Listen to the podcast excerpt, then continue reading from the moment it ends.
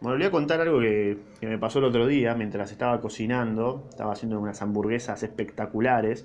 ¿eh? No como ustedes. No sé si ustedes harán hamburguesas. No sé si ustedes cocinan. Si cocinan, pongan en los comentarios cuál es la comida que mejor les sale. A mí, la verdad que no, sé.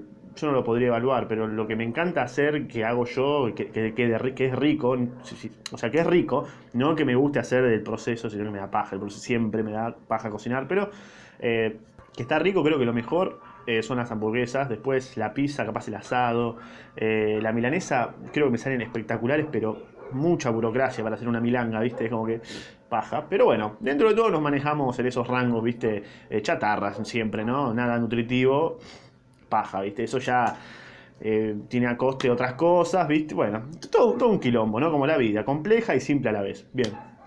Bueno. Cuestión que estaba cocinando, estaba ahí picando la cebolla para meterle al, al patty, ¿no? Al patty, a la hamburguesa, estaba cortando el, el ajo también, el tomate ahí, ¿viste? Es, es todo un ritual para mí. Y escucho en la radio, ¿no? Que estaban hablando sobre el dólar, que estaba aumentando, quilombo, ¿no? Como siempre, este país, que parece que no tiene solución, o capaz sí, pero bueno, no sabemos. Estaba hablando del dólar, estaba hablando sobre cuál era la verdad del dólar, o estaban hablando sobre la verdad de algo del dólar y algo económico, ¿no?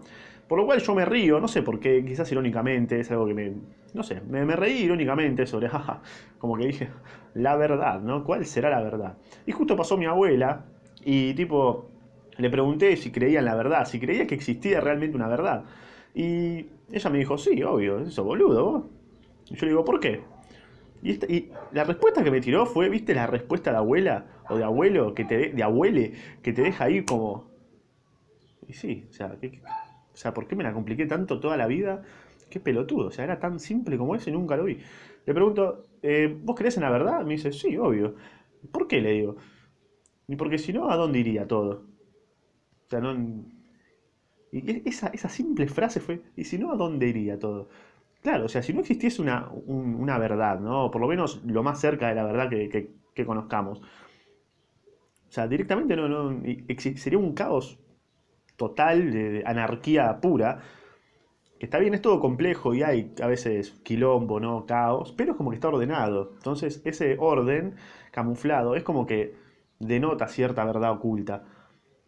Entonces fue como una frase que, que, que- con, que con su simpleza fue muy, muy, muy verdadera. Y, y, nada, me dejó como impactado, choqueado, ¿no? Fue, fue tan así, esporádica, instantánea la respuesta, como que le salió sin querer, que dije, sí, tengo que hacer un podcast de esto, boludo. O sea, tengo que afanar y ser mercenario con esa frase, ¿viste? Si no, ¿a dónde iría todo? Bueno,